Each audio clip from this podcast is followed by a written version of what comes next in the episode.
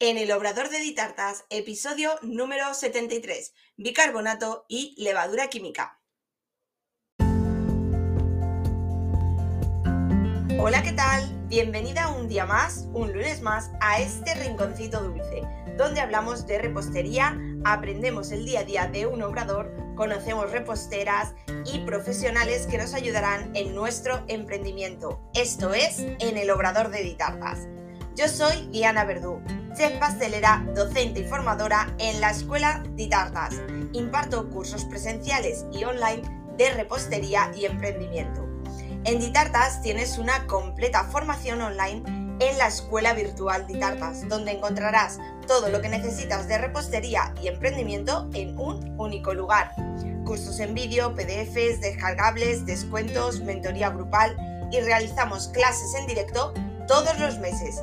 Visítala en ditartas.com.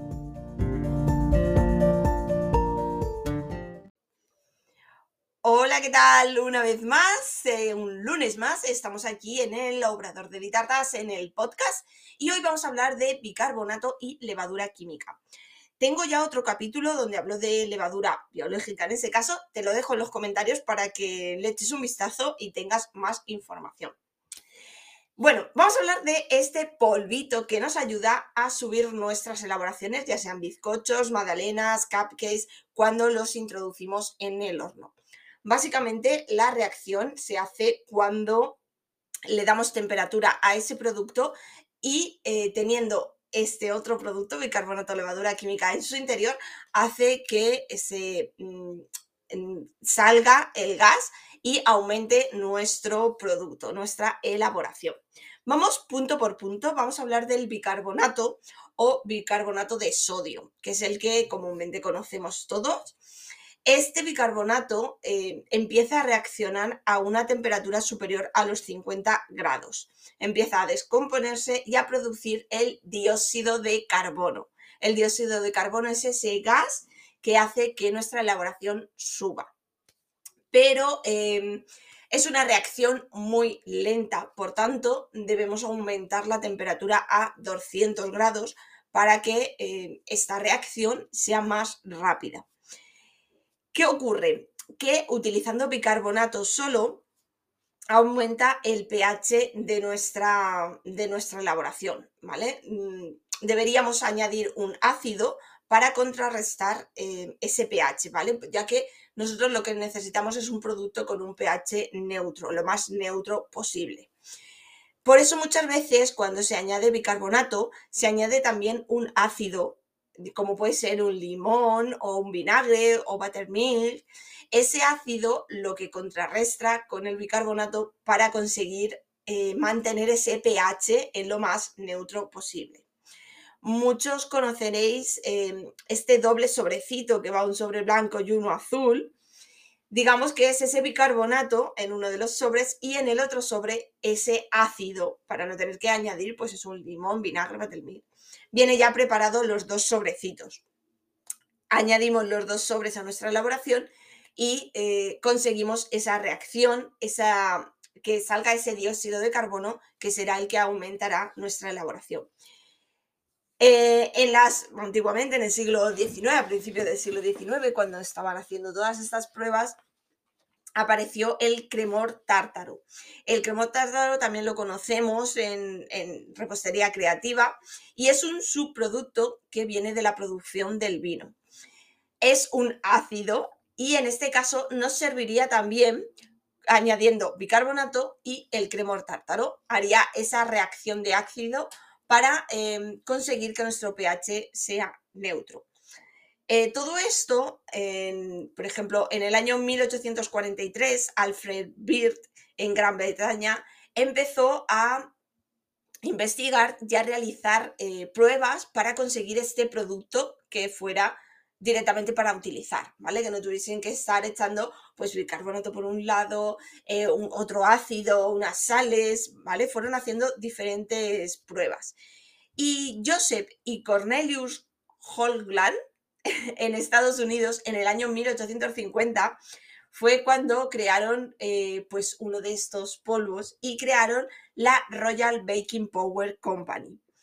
Y de aquí nació la levadura química que conocemos hoy en día. Levadura química, polvo para hornear, impulsor, eh, hablamos del mismo producto. No exactamente del mismo producto, porque en función de cada, eh, cada comercial, cada empresa que fabrique, eh, los porcentajes de los componentes serán diferentes. Digamos que aquí lo que se buscó, el, el, problema que tenía mezclar el bicarbonato con el cremor tártaro es que hacen una reacción rápida en cuanto mezclas cremor tártaro y bicarbonato, empiezan a reaccionar. Y el problema es que eh, empiezan a soltar ese gas, ese dióxido de carbono, que es el que necesitamos para aumentar nuestra elaboración, empieza a salir antes de que metamos el producto en el horno. Por tanto, aquí había una pérdida de gas, antes de que eh, se hubiese creado la, la, red, la red proteica, digamos, que mm, va a mantener ese dióxido, ese gas dentro de nuestro producto para que mantenga la estructura. Entonces, haciendo diferentes eh, pruebas, mm, finalmente lo que hicieron fue añadir almidón de maíz. Sí, almidón de maíz que todos conocemos. ¿Qué conseguimos con este producto? Pues que por una parte eh, estamos hablando de tres productos secos, como es el bicarbonato, como es el cremor tártaro y como es el almidón de maíz. En este caso, el almidón de maíz, su función es mantener separados los dos compuestos para que no empiecen a actuar antes de hora. Por otra parte, también lo que hace el almidón de maíz es absorber la humedad, la humedad que hay en el ambiente para igual, de igual forma mm, ralentizar ese proceso y que se eh, realice ya en el horno a la temperatura adecuada y cuando la estructura está formada. Y de este modo conseguir que el dióxido de carbono se mantenga dentro de nuestra elaboración. ¿Qué más eh, podemos eh, decir? Y es que en muchas ocasiones, en muchas recetas, podemos encontrar la levadura y añadirle un bicarbonato. Además, entonces, en, esta, en este caso, normalmente cuando veamos esta, esta mm, este acompañamiento de levadura y bicarbonato es porque la receta se le añade algún em, elemento ácido, como puede ser un yogur. Por ejemplo, en un bizcocho de yogur se debería añadir por una parte la levadura y por otra parte el bicarbonato, ya que estamos añadiendo un producto ácido y por tanto eh, al añadir un producto ácido lo que hace es que nuestro pH eh, final de nuestro producto aumente.